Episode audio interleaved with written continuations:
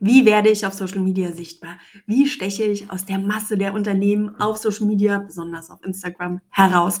Wie werde ich zum Einhorn? Wie werde ich tatsächlich zur Marke? Über diese Themen sprechen wir heute, Sirit Köpikus und ich, in unserer Reihe Nur Mut von Unternehmerin für Unternehmerin. Wie immer mit vielen leicht umsetzbaren Tipps, Ideen und Impulsen aus dem Unternehmerinnenalltag.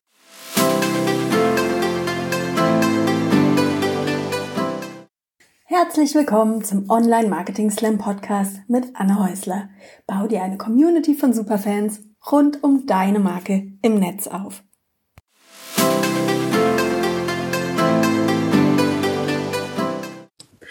Hallo und herzlich willkommen zu der Podcast-Reihe Nur Mut von Unternehmerinnen für Unternehmerinnen mit Sirit Köpikus und meiner Wenigkeit Anne Häusler. Herzlich willkommen.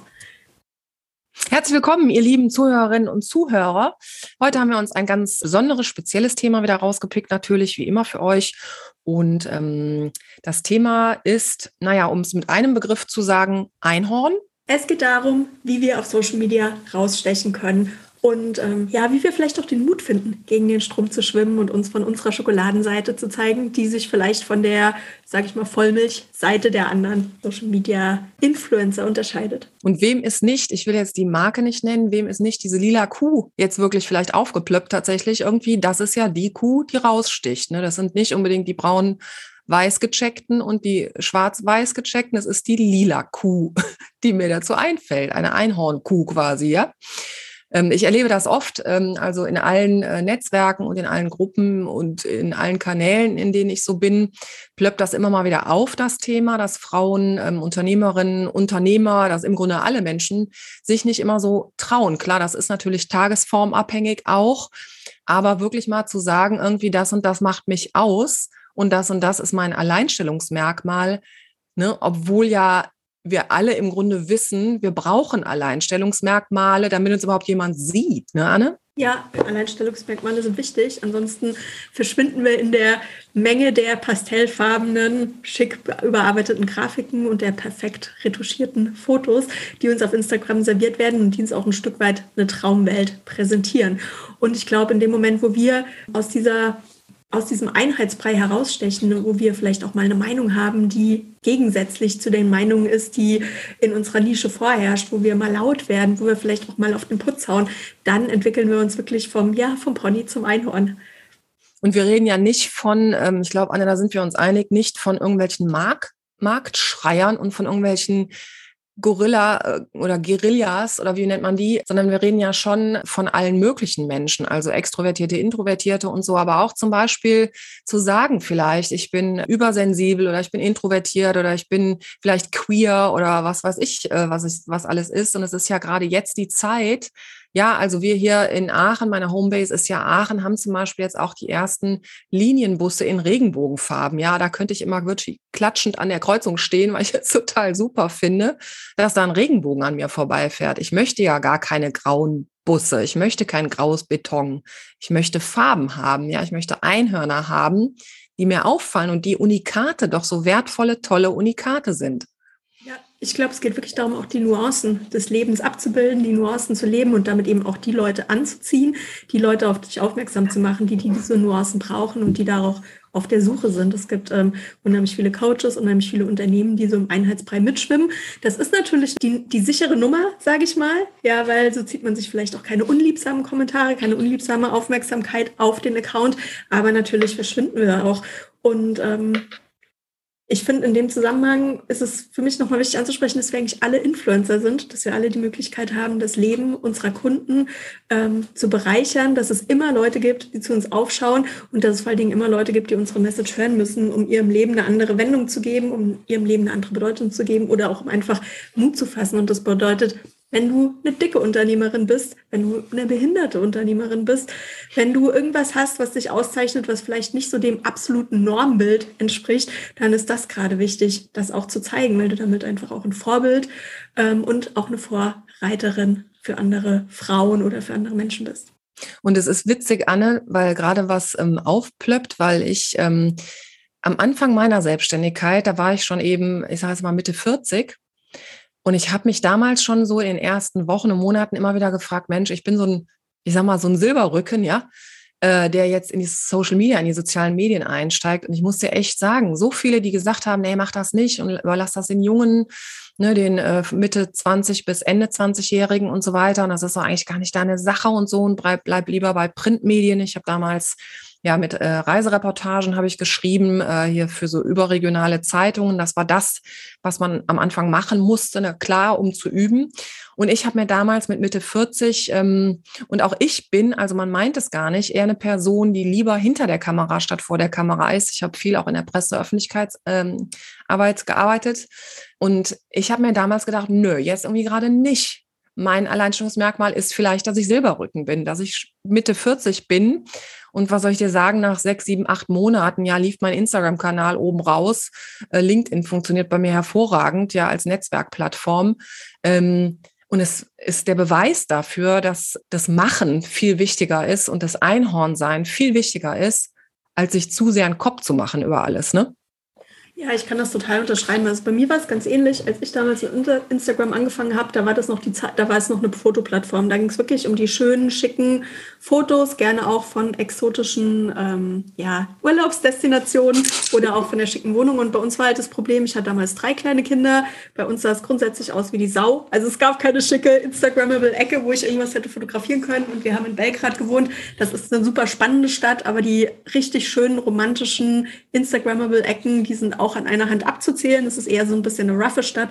Und ich hatte einfach in meinem Leben nicht die Möglichkeit, so diese Instagram-Atmosphäre, dieses, ja, diese, diese perfekte Traumwelt irgendwie darzustellen. Dann habe ich mir teilweise noch ziemlich viel Arbeit gemacht und habe mir verschiedene Requisiten besorgt und habe die dann irgendwie cool fotografiert. Zwar richtig gut, um meine Fotoskills weiterzuentwickeln, aber im Endeffekt war es mir noch viel, viel, viel zu viel Arbeit. Aber ich muss sagen, bei mir hat es auch ähm, tatsächlich einige Zeit gedauert, bis ich mich damit persönlich auch arrangiert habe, zu sagen, nee, ich lebe halt nicht in der Instagrammable Traumwelt. Ich bin auch keine Beauty-Influencerin, sondern ich bin Unternehmerin, ich bin schlaues Marketingköpfchen. Und ähm, dann ist es auch ganz okay, wenn ich halt ein paar Silbersträhnen im Haar habe und äh, wenn ich dann meine Videos im Wald aufnehme, weil es da ruhig ist und äh, die Bäume mehr oder weniger aufgeräumt sind. Und mich erinnert das daran, dass ich damals, ja klar, wir haben da alle vielleicht mit angefangen. Also ich hatte auch so meine zwei, drei, vier Vorbilder, wo ich immer geguckt habe, wie machen die das und so. Also es ist ja auch nicht schändlich, wenn man das tut. Im Gegenteil, ähm, weil dann kann man so mit der Zeit immer herausfiltern, was ist überhaupt meine Sache so, was ist das, was ich gut finde, was mich triggert vor allem auch. Und es ist ganz witzig, weil im Laufe der letzten Jahre hat sich das dann total rumgedreht und die Leute, denen ich gefolgt bin, folgen mir jetzt, weil sie sagen, hey, deine Haare sind eben nicht immer gekämmt, ne? Und ich weiß nicht, du machst es eben nicht immer perfekt. Ich weiß noch, dass in einem Interview eben der ganze Hintergrund irgendwie plötzlich runterfiel und so. Also mir passieren eben auch Fehler, ja. Und äh, tatsächlich kann ich natürlich vielleicht auch altersbedingt da hervorragend drüber lachen und sagen, oh, guck mal, da hinten ist alles runtergerutscht irgendwie. oder äh, ich weiß nicht, da ist irgendwie ein Fleck an der Wand oder ich weiß nicht, was da alles passiert. Aber ähm, ich weiß nicht, ich fühle mich da nicht nur total wohl mit, sondern ähm, ja, es hat sich irgendwie alles umgedreht und merke auch vor allem, das wollte ich jetzt eben eigentlich nochmal betonen, dass die sehr gelackten, sehr perfekten Profile mich persönlich eher abturnen. Ich traue dem gar nicht. Ich finde das viel zu künstlich. Und dadurch, dass ich gar kein künstlicher Mensch bin, sondern eher ein ganz normaler Mensch, ja, mich turnt das ab. Wie ist das bei dir, Anne? Ja, ich kann damit auch nichts anfangen. Klar, hm. es ist so, dass mich es erstmal interessiert. Also, oder ich, ich gucke mir das erstmal an, ich gucke mir dann das hm. System an und ab und zu habe ich auch künstlerischen Respekt vor so einem total durchgestylten Feed, weil da ich weiß schon, dass da jede Menge Arbeit dahinter steckt.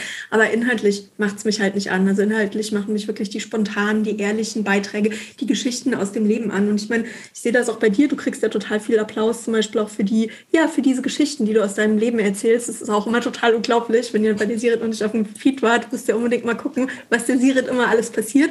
Aber wie, wie sie es eben auch in Worte packen kann. Und das sind die Geschichten, die die Leute mitnehmen und nicht die durchgestylte gestylte Storytelling-Geschichte, die dann nachher in die perfekte, in den perfekten Business Case überleitet. Total. Und wer jetzt eben dann noch sozusagen Bedenken oder Angst hat, wir hatten es ja in der letzten Folge irgendwie, also traut euch äh, Fehler zu machen und traut euch eben auch vielleicht mal eine Kritik, hatten wir als letztes Thema, ne, zu bekommen. Irgendwie auch ich bekomme Kritik. Ich sage dann eben, wie wir das hatten, irgendwie vielen Dank und irgendwie weiter geht's. Ne? Mach du das so, wie du denkst und ich mache das so, wie ich denke.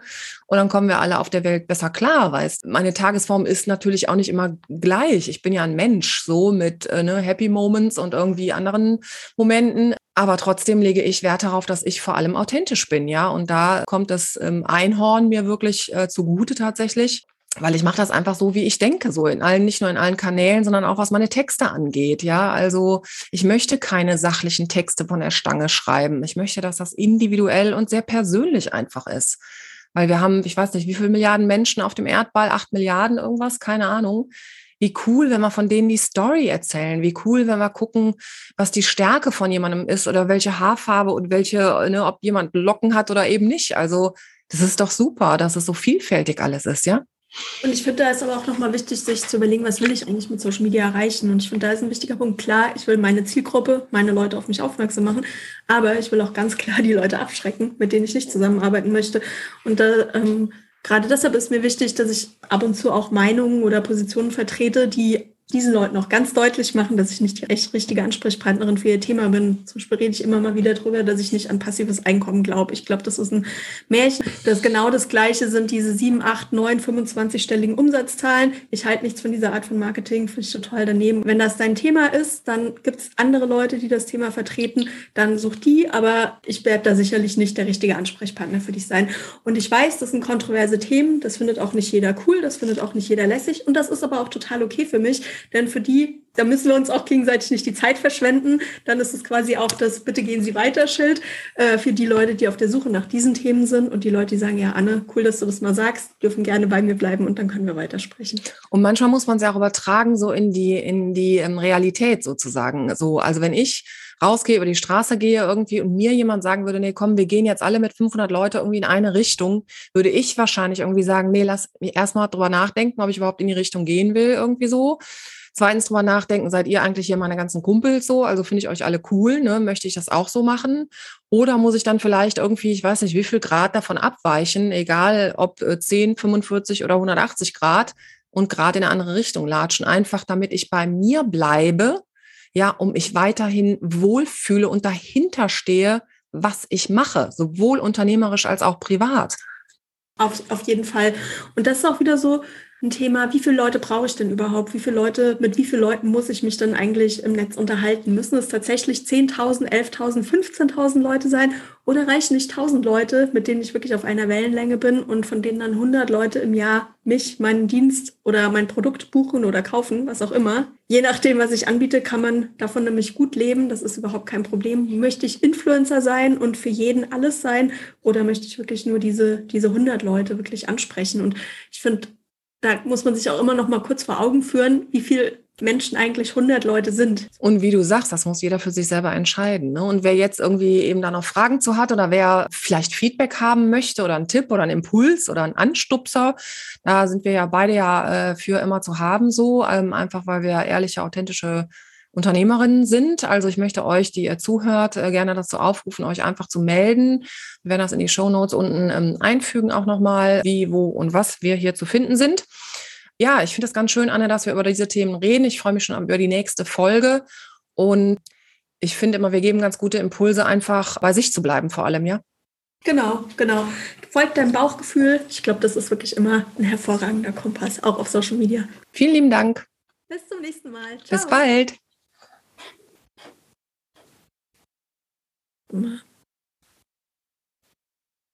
Auf, vor allem, was sind meine Wünsche und Bedürfnisse? Also ne, ist es mein Bedürfnis, bei Instagram erstmal dazu zu lernen, in einem gewissen Abstand und mir was vielleicht abzugucken, was ich dann auf mich übertragen kann?